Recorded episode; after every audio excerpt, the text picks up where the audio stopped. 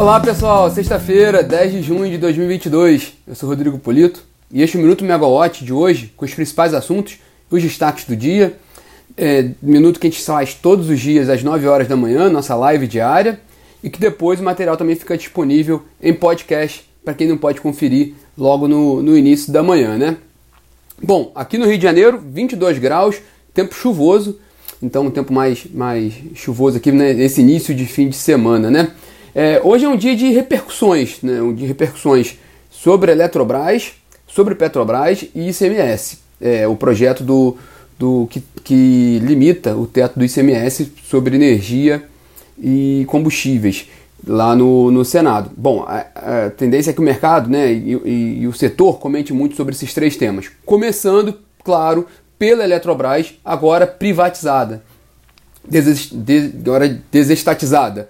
É, há dois dias do aniversário de 60 anos da Eletrobras, é, da implantação da Eletrobras, a companhia realizou ontem a operação de capitalização. O preço da ação da empresa ficou em 42 reais, aquela fixação do preço, garantindo a operação, o sucesso da operação. Com isso, as ações começam a ser negociadas na segunda-feira, com a liquidação na terça-feira, já com uma empresa de controle pulverizado. É, a operação movimentou ao todo 34 bilhões, contabilizando todos os lotes, né, o base e o suplementar. Nessa operação também um destaque que o BNDES, um dos principais acionistas da Eletrobras, junto com a União, o BNDES embolsou quase 3 bilhões de reais. Bom, é, ainda há algumas ações em curso com relação à privatização da Eletrobras, né? alguns sindicatos, representantes funcionários do grupo Eletrobras e também representantes da oposição né, de partidos de oposição estão entrando com ações na justiça, mas até o momento não houve identificação de nenhuma liminar, algo que pudesse ter interrompido né, o processo, que foi confirmado né, em fato relevante pela Eletrobras na madrugada dessa sexta-feira.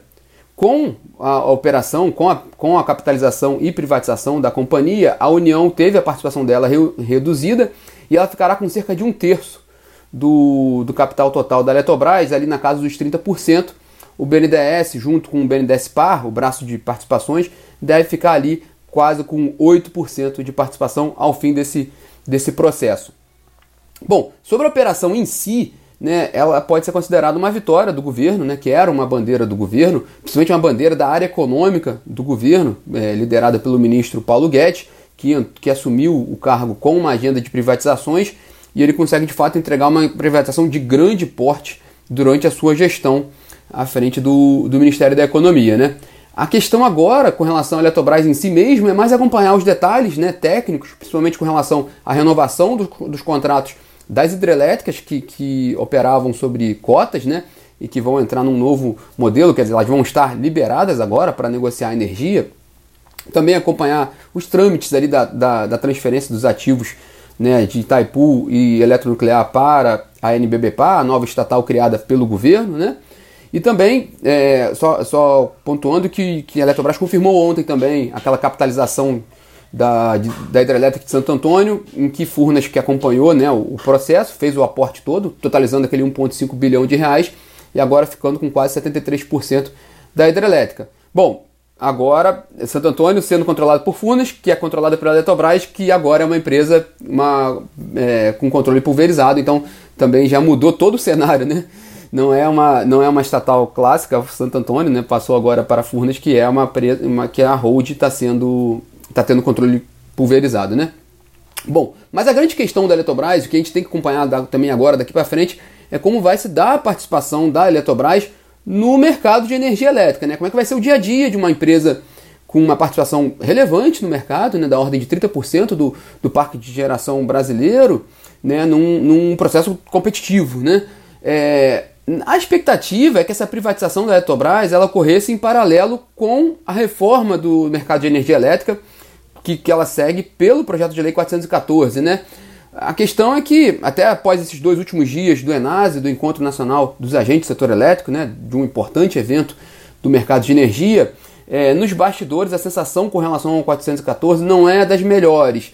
Quer dizer, os agentes, os agentes executivos, todos os participantes do Enase praticamente foram unânimes sobre a importância do 414, sobre a, aprovação, a importância da aprovação desse, desse projeto no Congresso, mas o próprio governo, que embora tenha se colocado favorável ao 414 pelos, pelos representantes que estavam participando do encontro, é, o governo, mesmo no seu discurso, mostra uma certa limitação, porque a bola não está com o governo nesse momento, a bola está com o Congresso. Né? O, tem, o 414 agora vai depender da, das negociações ali para que ele possa avançar dentro do Congresso. E aí uma questão também que é preocupante, aí sim, é essa proximidade das eleições, porque aí isso influencia muito o trabalho dos parlamentares. Então, a, cada, a medida que se aproxima do processo eleitoral, mais arriscado, né, ao menos é, pode avançar o PL 414, dado a agenda do, do, dos parlamentares né, na Câmara e no, e no, Senado, considerando muito provavelmente o PL 414 vai ter que voltar para o Senado pelas mudanças que vão ser feitas. Né? Bom, e sobre a Eletrobras especificamente, que a gente abriu aqui e falou bastante sobre ela aqui no nosso bate-papo do minuto, há um amplo material na Megawatt, né, tanto na plataforma megawatt.energy, tanto com relação às notícias desde o início do, do processo da, da privatização, é, bem antes até da medida provisória que teve, que possibilitou todo isso, todo esse desenrolar de, de, de, de etapas, mas também na parte de análise tem análises explicando o processo de capitalização e privatização da Eletrobras, a descotização das usinas, que a gente mencionou um pouco aqui. Tudo isso está disponível para acessar na megawatt.energy e também no canal da megawatt.energy no YouTube tem o, a série de podcasts né, sobre o processo de capitalização da Eletrobras com temas importantes que explicam esse processo. Então todo esse material está disponível para vocês. Falando sobre outra estatal, quer dizer, outra estatal não, porque a Eletrobras deixando de ser estatal, falando sobre a estatal, a Petrobras, o Ministério de Minas e Energia divulgou ontem a lista de indicados para o Conselho de Administração da Petrobras, né? E o, o, a novidade dessa lista é a indicação para a presidência do Conselho, o Gileno Gurjão Barreto, que é presidente da SERPRO, que é um braço de soluções tecnológicas do governo. O Barreto é um nome muito ligado ao Caio Paz de Andrade, que é o indicado para a presidência da Petrobras para substituir o José Mauro Coelho. E essa, o que a gente pode ler já de uma leitura preliminar dessa lista dos indicados pelo Ministério de Minas e Energia é um aumento da influência da área econômica do ministro Paulo Guedes na Petrobras, porque ele está conseguindo ali indicar tanto o presidente executivo da companhia quanto o presidente do conselho de administração da Petrobras. Então vai ter um nesse novo cenário tudo indica que haveria um, um, uma maior participação ali da, da, da área econômica na Petrobras. E também o, o que você, bom é interessante anotar, né? Porque teria em tese um viés positivo, porque se tem um, um, um presente com relação ao preço de mercado, né? Ao, aos preços de combustíveis, né?